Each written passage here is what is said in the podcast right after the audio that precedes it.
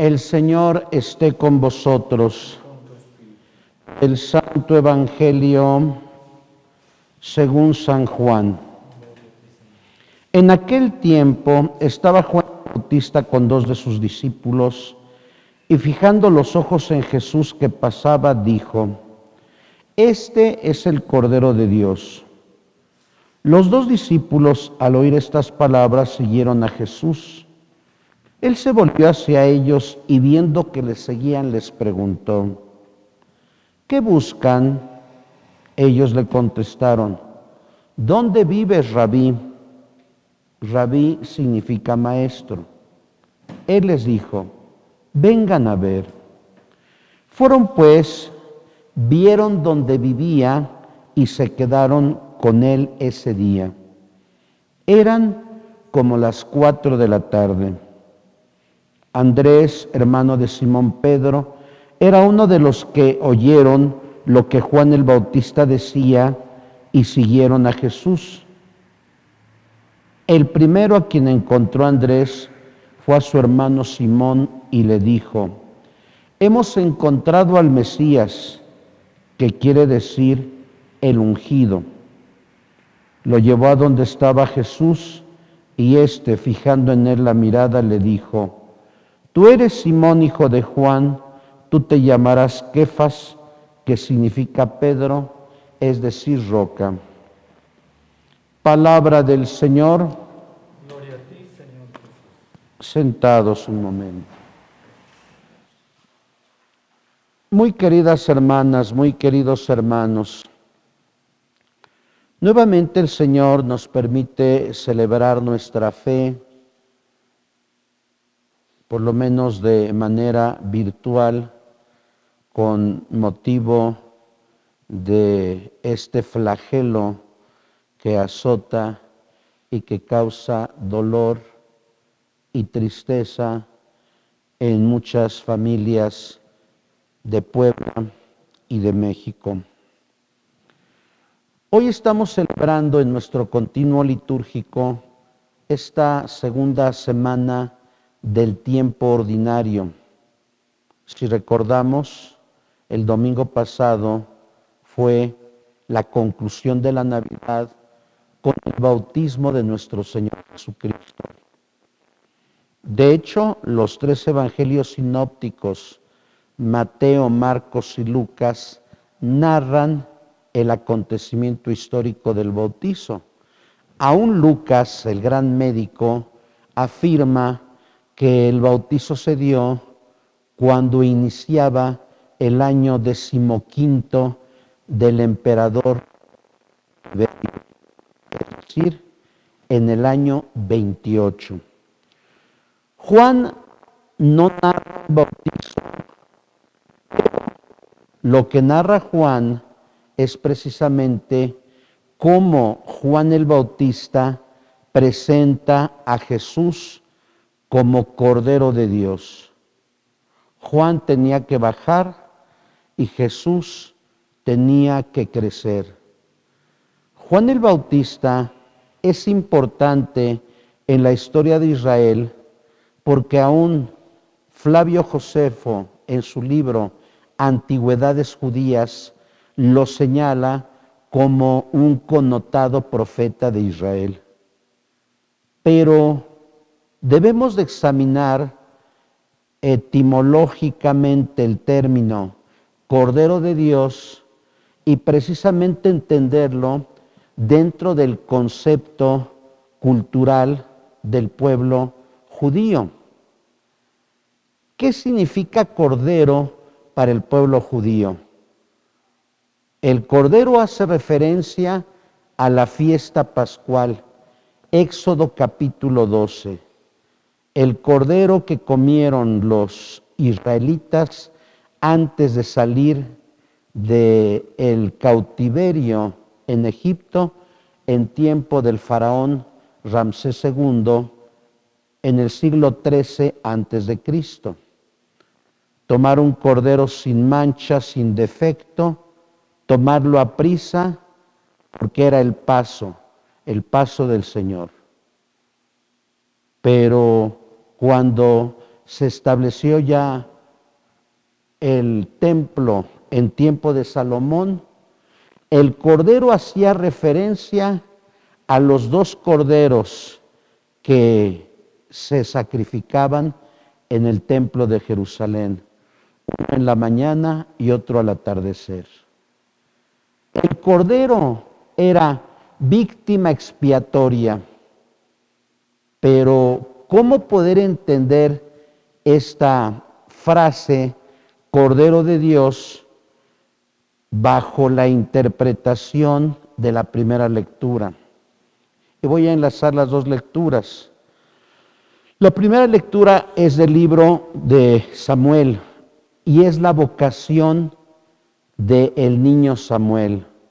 Aquel que Ana lo había pedido porque Ana era estéril. Y en el respeto que se le daba a la vida hace ya muchos siglos, se consideraba que los hijos eran bendición y que los hijos los otorgaba Dios en su benevolencia. Tristemente esto se ha perdido porque como sabemos algunas legislaturas avalan la muerte de los bebitos en el vientre materno. ¿Qué es lo que le dice el sacerdote Elí a Samuel? Cuando escuches, vas a decir, habla, tu siervo escucha. Dos reflexiones sobre este término. La primera reflexión, el llamado que Dios hace a Samuel. Vocare significa llamado. Y segundo, la connotación etimológica de que Samuel dice, soy siervo enlazar siervo, primera lectura, con la palabra cordero evangelio. ¿Dónde sería el punto de unión? Si ustedes leen, a ustedes que les gusta leer tanto la escritura, el capítulo 53, versículo 7 de Isaías, nos dirá textualmente el cuarto cántico del siervo de Yahvé. Como cordero fue llevado al matadero. Versículo 7. Si nosotros analizamos la palabra cordero en hebreo, viene tal ya que significa siervo, esclavo o cordero. Luego entonces, Jesús es el cordero inmaculado que como siervo de Dios, como hijo amado del Padre, va al matadero para morir por los pecados de todos los seres humanos. Por eso el domingo pasado decíamos, este es mi Hijo muy amado donde yo me complazco. Jesús es el Cordero Inmaculado sin mancha que muere porque ama a la humanidad entera, porque es fiel al Padre y porque es misericordioso con todos los hombres. La expresión Cordero de Dios, años dei quitelo peccata mundi, implica el aspecto sacrificial y la donación del mismo Cristo a la humanidad entera. Segundo, los discípulos alentados por Juan siguen a Jesús. Y Jesús, imaginémonos la escena, voltea y les pregunta, ¿qué buscan? Hoy Jesús, interpretando espiritualmente este texto, me dice a mí y le dice a ustedes, ¿qué buscan? ¿Qué buscamos en la celebración eucarística?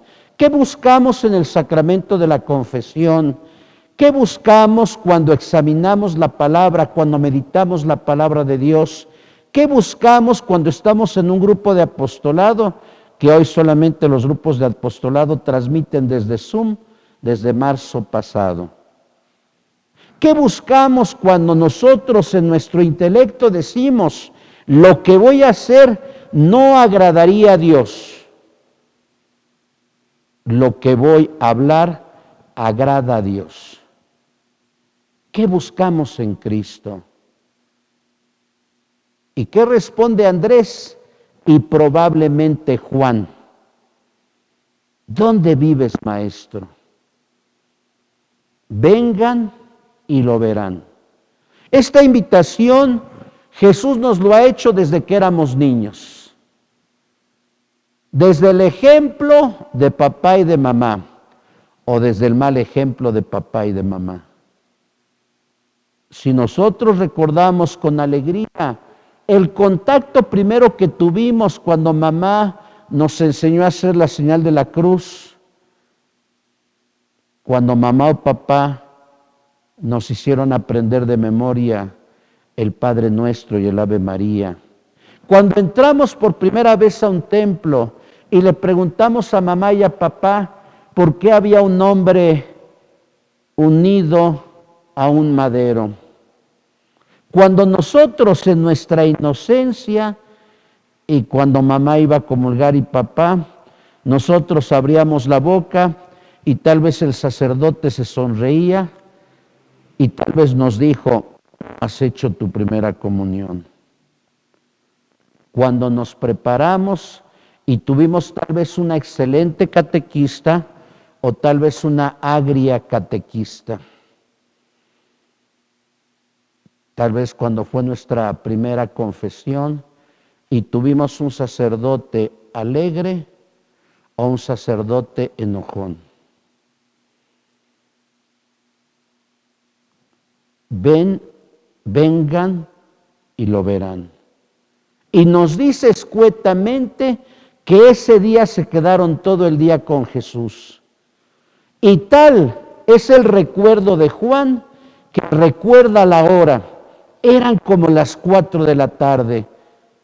Ninguna palabra en la escritura sofra, porque en la mente de Juan estaba el recuerdo de su primer encuentro con Cristo vivo. Si nosotros recordamos cuál fue el primer encuentro con Cristo vivo, en un retiro espiritual, en una adoración al Santísimo, en una Eucaristía, ante la muerte de mamá, ante la muerte del hermano. ¿Cuándo fue ese momento? Un momento que señaló nuestra vida, un momento de alegría o un momento de dolor. Porque nuestra historia humana es historia de salvación. Y cuando han convivido con el Maestro, el Maestro ilumina su vida. Ellos saben que verdaderamente es el Mesías. Su corazón se ilumina por la divina palabra. Su entendimiento se alegra porque han encontrado la verdad, verdad tan relativizada en nuestros tiempos. Porque se entiende, queridos hermanos, como lo he dicho en alguna otra ocasión, que el encuentro con Cristo vivo por esta pandemia es en el hogar.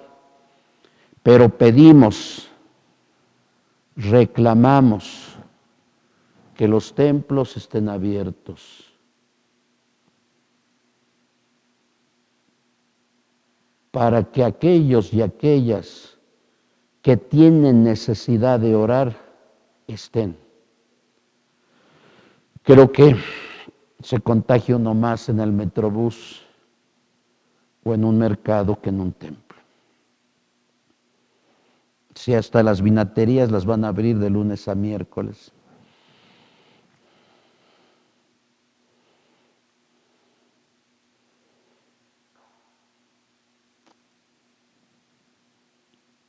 Va corriendo Andrés con Pedro. Hemos encontrado al Mesías. Tú eres Pedro y sobre le cambia el nombre a Simón, tú eres Pedro. Porque cuando uno ha encontrado verdaderamente al Señor, como soltero, como casado, como viudo, como divorciado, como laico, como clérigo, Dios nos da una misión. Una misión que debemos de cumplir. Una misión con alegrías y con penas. Una misión con tristezas y esperanzas. Una misión con enfermedades y muerte. Dios nos habla en cada acontecimiento de nuestra vida. Y solamente los que son valientes seguirán a Jesús. Cristo nos ha conquistado porque Cristo es congruente, lo que dice lo hace, verdadero modelo y ejemplo de vida, porque hoy lo que falta en nuestra patria son modelos ejemplares, personajes congruentes, porque hoy todo se ha relativizado, hoy nada es verdad, hoy cada quien tiene su propia verdad, hoy nos dejamos llevar por doctrinas, por ideologías, o aún por personas que las endiosamos. El único que verdaderamente nos libera es Cristo. Por eso, hermanas, hermanos, cada día al despuntar el alba y cada noche cuando llega el ocaso, debemos de decir, como lo decía Samuel, Habla, Señor, tu siervo escucha. Y el siervo obedece, no reclama, no reclama lo que Dios nos va pidiendo a cada uno de nosotros. El ejemplo lo tenemos en Cristo. Cristo, siervo sufriente que obedece. El ejemplo lo tenemos en la Virgen María, Lucas capítulo 1, versículo 38. He aquí la esclava, haz de mí lo que quieras.